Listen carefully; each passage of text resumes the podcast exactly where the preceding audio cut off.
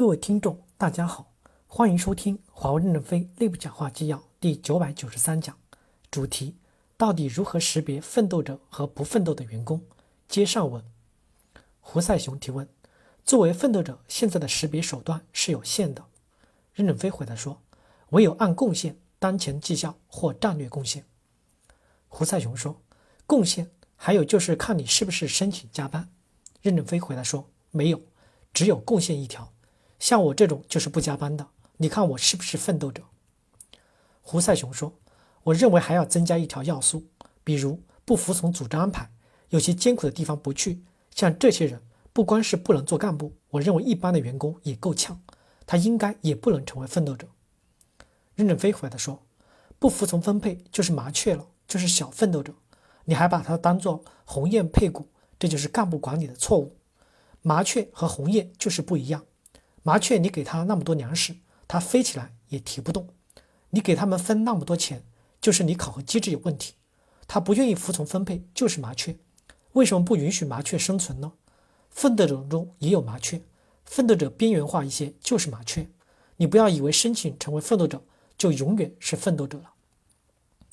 胡赛雄说：“第二个问题是十三级以上的员工，其实我们对他的考核就是目标责任制员工。”这里面也有人申请成为奋斗者，也有人不申请成为奋斗者。那我们通过这种管理方式，怎么样能达到这种区分的对待呢？任正非回答说：“十三级以上干部不申请成为奋斗者，他放弃利益干活，我认为这个人很伟大。申请成为奋斗者，可能有人就是想拿些股票，这是可以理解的。如果申请成为奋斗者，他奋斗了，我认为是正确的；如果他申请成为奋斗者不奋斗，是错误的。但是。”他不申请成为奋斗者，我倒很佩服这个人。这个人在金钱面前不受诱惑。刘群伟提问说：“现在在机关在一线本地员工的奋斗者越来越多了，不知道咱们有没有相应的制度的时间表？”任正非回答说：“我们现在已经在很多国家推行分红股，就是同等股权，这个已经实施了。”胡厚坤说：“现在对非中国籍员工建立了递延奖金的激励机制。”今年公司会在这个基础上推出与虚拟受限股收益相挂钩的利益分享权计划，作为对非中国籍员工的长期激励措施。这个制度将覆盖到所有的驻外机构。任正非回答说：“华为公司前二十年是推行国际化，是以中国为中心走向世界；我们后二十年是全球化，以全球优秀人才建立覆盖全球的能力中心，来辐射管理全球业务。”我们对外籍员工的评价和重视，在后面二十年逐渐会体现出来。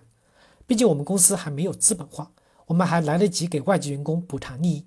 先从我内心来说，我不怕你多拿钱，你多拿钱如果是该拿的，我心里太舒服了。因为你抢了太多的粮食，你拿的少，我也不高兴，因为你贡献少。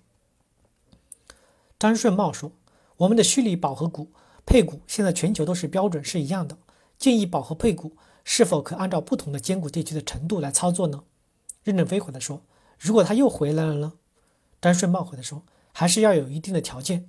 如果他在海外艰苦地区长期工作，任正非回答说：长到多久算长呢？”张顺茂说：“比如三五年。”任正非回答说：“三五年就算长了吗？你还要活几十年呢？”